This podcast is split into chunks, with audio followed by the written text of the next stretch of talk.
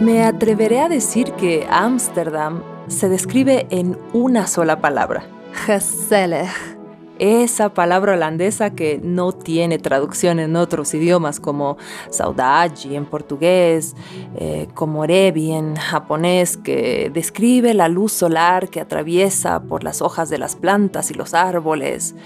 Eh, resfieber en sueco, que se refiere al palpitar intenso del corazón antes de un viaje, o sobremesa en español.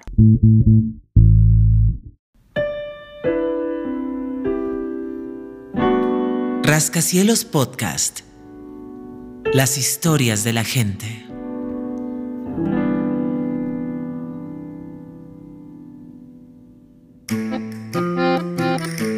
Esta es una de las 10 historias de los lectores de Rascacielos seleccionadas en nuestra convocatoria a Imaginar. Estas son nuestras historias de amor.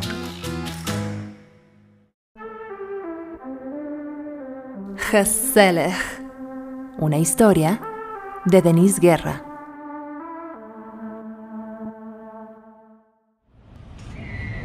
Cuando nos conocimos, él no hablaba nada de español y me contó en inglés sus aventuras y desventuras en los primeros días de estadía en Bolivia. Y teniendo en cuenta que era su primera vez en Sudamérica, decidí cancelar la expresión de los verbos ser y estar y practicamos de manera urgente los bolivianismos y las frases clave para sobrevivir el caos y la belleza de la ciudad de La Paz.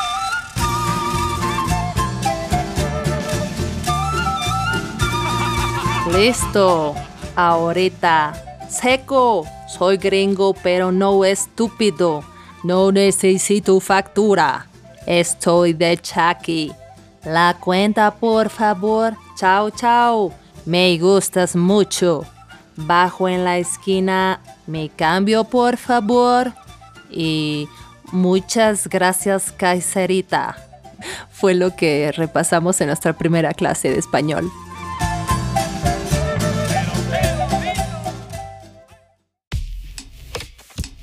Niels, holandés, Amsterdamer Economista de profesión, alto, choco, ojos azules, con lentes de oficinista.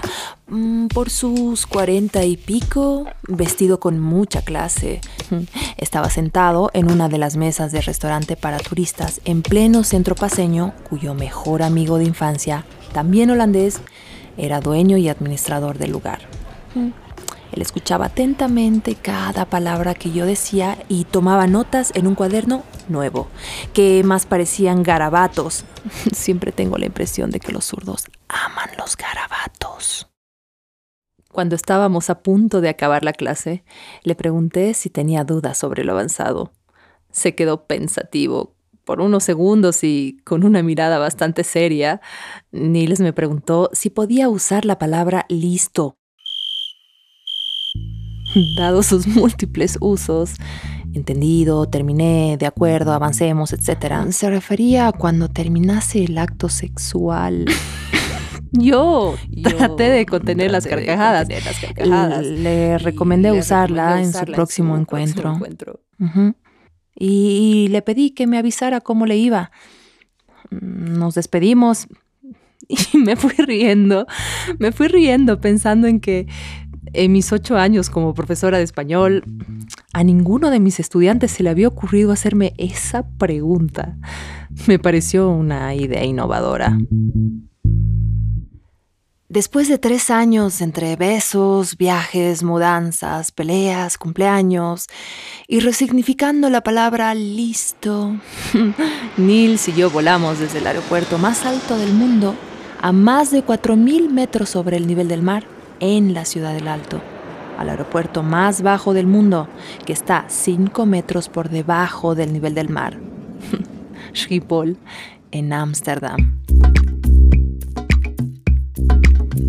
Desde que abordamos el vuelo de la famosa aerolínea holandesa KLM Royal Dutch Airlines, entendí al tiro esa atención al detalle que tenía Nils hasta para hacer un sándwich de huevo, donde la marraqueta parecía mostrar su mejor lado siempre.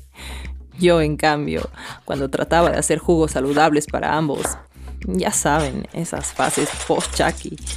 Dejaba la cocina con la apariencia de haber cocinado para 50 personas. El Nils en silencio entraba en crisis.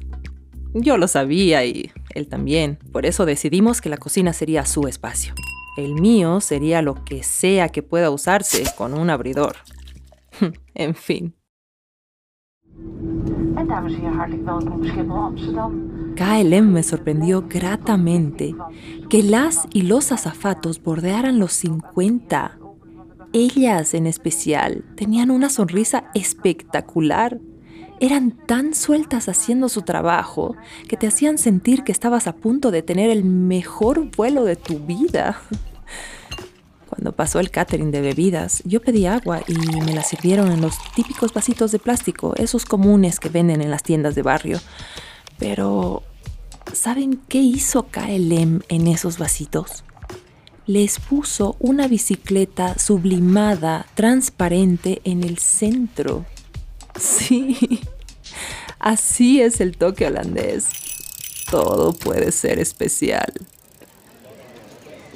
En mi primer día de bicicleta para conocer la capital holandesa, mirando a mi izquierda y derecha como si fuera acechada por fantasmas, lo primero que le pedí al universo, desde lo más profundo de mis traumas bolivianos y pese a saber que Holanda fue el primer país 2016 en no tener animales callejeros, fue que ningún perro me destrozara el pantalón, porque las casas, todas con hermosos jardines y sin muros, sí tenían pinta de tener perros. No vi a ni un solo perro callejero, ni siquiera los escuché, como los escucho diariamente en Sopocachi. Sí, esos perros que no tienen la culpa de tener dueños a quienes les vale dos porotos los interminables ladridos de sus mascotas. Consecuentemente, la tranquilidad del barrio. Volviendo al tema, Nils me aseguró que no sería atacada por ningún peludo. Le creí. Luego me explicó algunas reglas para no sacarme la mugre en plena capital. Por ejemplo, que mis guiñadores para girar a la izquierda o a la derecha serían mis propios brazos. Obviamente me dejé llevar y así terminé en mareas de bicicletas con gente de toda edad y pinta, mareas que te llevan en una sola dirección, como cuando tomas la mala decisión de salir de un clásico futbolero al mismo tiempo que el 99% del público. Me daba lo mismo. Me la pasé embriagada de felicidad cuando estaba sobre pedales. Me atreveré a decir que Ámsterdam se describe en una sola palabra, gezellig. Esa palabra holandesa que no tiene traducción en otros idiomas como saudade en portugués, eh, como rebi en japonés, que describe la luz solar que atraviesa por las hojas de las plantas y los árboles. Eh, resfieber en sueco, que se refiere al palpitar intenso del corazón antes de un viaje, o sobremesa en español.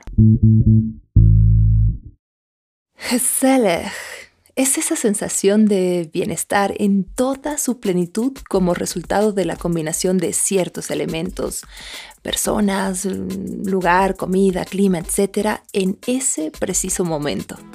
Es gezellig escuchar, por ejemplo, tantos acentos en la capital holandesa, ver los menús de los coffee shops que te explican de las formas más originales cómo será el efecto de la cannabis que decidas probar, pasear por sus hermosos canales de noche y de día, admirar la arquitectura de las casas sobre agua, con jardín y todo, y tratar de descifrar la imponente tecnología de los ascensores de agua que nivelan el agua de los canales que atraviesan en Holanda para que esta no desaparezca? que niñas y niños estén jugando libremente en parques, que los pierdas de vista y no tengas que preocuparte, y que charles con holandesas que no sepan responder al acoso callejero porque jamás lo experimentaron. ¡Wow! Nils y yo ya no estamos juntos, pero el otro día con una copa de vino por Zoom morimos de risa recordando un episodio de ese increíble viaje. Un día fuimos a un bar de Ámsterdam para que él pudiera encontrarse con amigas y amigos de infancia. La dueña era una holandesa, su ex. Daniele, una tipaza. Durante la noche nos divertimos un montón. Conocí bastante gente, compartí varios shots de lo mismo que tú estás tomando. La música no daba para bailar, pero bailé. Convencí a Daniele de ser su DJ por 10 minutos y cuando me di cuenta que estaba buscando una chacarera. ¡Que se venga la segunda! Me senté y decidí beber agua. Cuando Nils y yo decidimos retornar a casa ya de madrugada, estaba convencida de que habían arrollado mi bicicleta porque, pese a mis esfuerzos, solo podía manejar en setas. El manubrio está destrozado. No paraba de decirle en el tono más dramático. Él, con su paciencia característica, me dijo que vayamos a comer antes de seguir pedaleando. Es lo último que recuerdo. En fin, al día siguiente desperté con un fuerte sabor de cigarro. Yo no fumo. Y al mirarme en el espejo, no entendía por qué mis dientes no estaban blancos, sino marrones. Nils me contó que la noche anterior, cuando él retornó del baño a nuestra mesa en la pizzería, me vio toda emocionada esparciendo con un cuchillo el contenido de los ceniceros sobre mi pizza, para luego comérmela con el mayor placer. Y cuando él quiso detenerme, pasó el mesero a quien yo le había extendido un cenicero y le había dicho gentilmente, más la agüita, por favor, pidiéndole disculpas por hablar con la boca llena mientras elogiaba su pizza.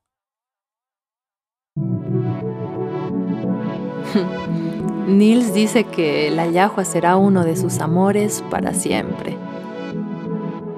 Yo le dije lo mismo sobre Ámsterdam. Y terminé la llamada con un... Ojalá todos tengan la oportunidad de traducir por sí mismos. Geselle.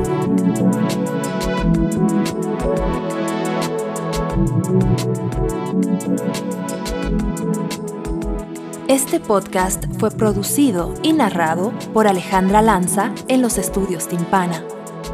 La música es un fragmento de Illimani, de Wara. El equipo de Rascacielos está integrado por Claudia Daza, Melissa Valderrama, Adriana de la Rocha y Willy Camacho. Cecilia Lanza es la directora.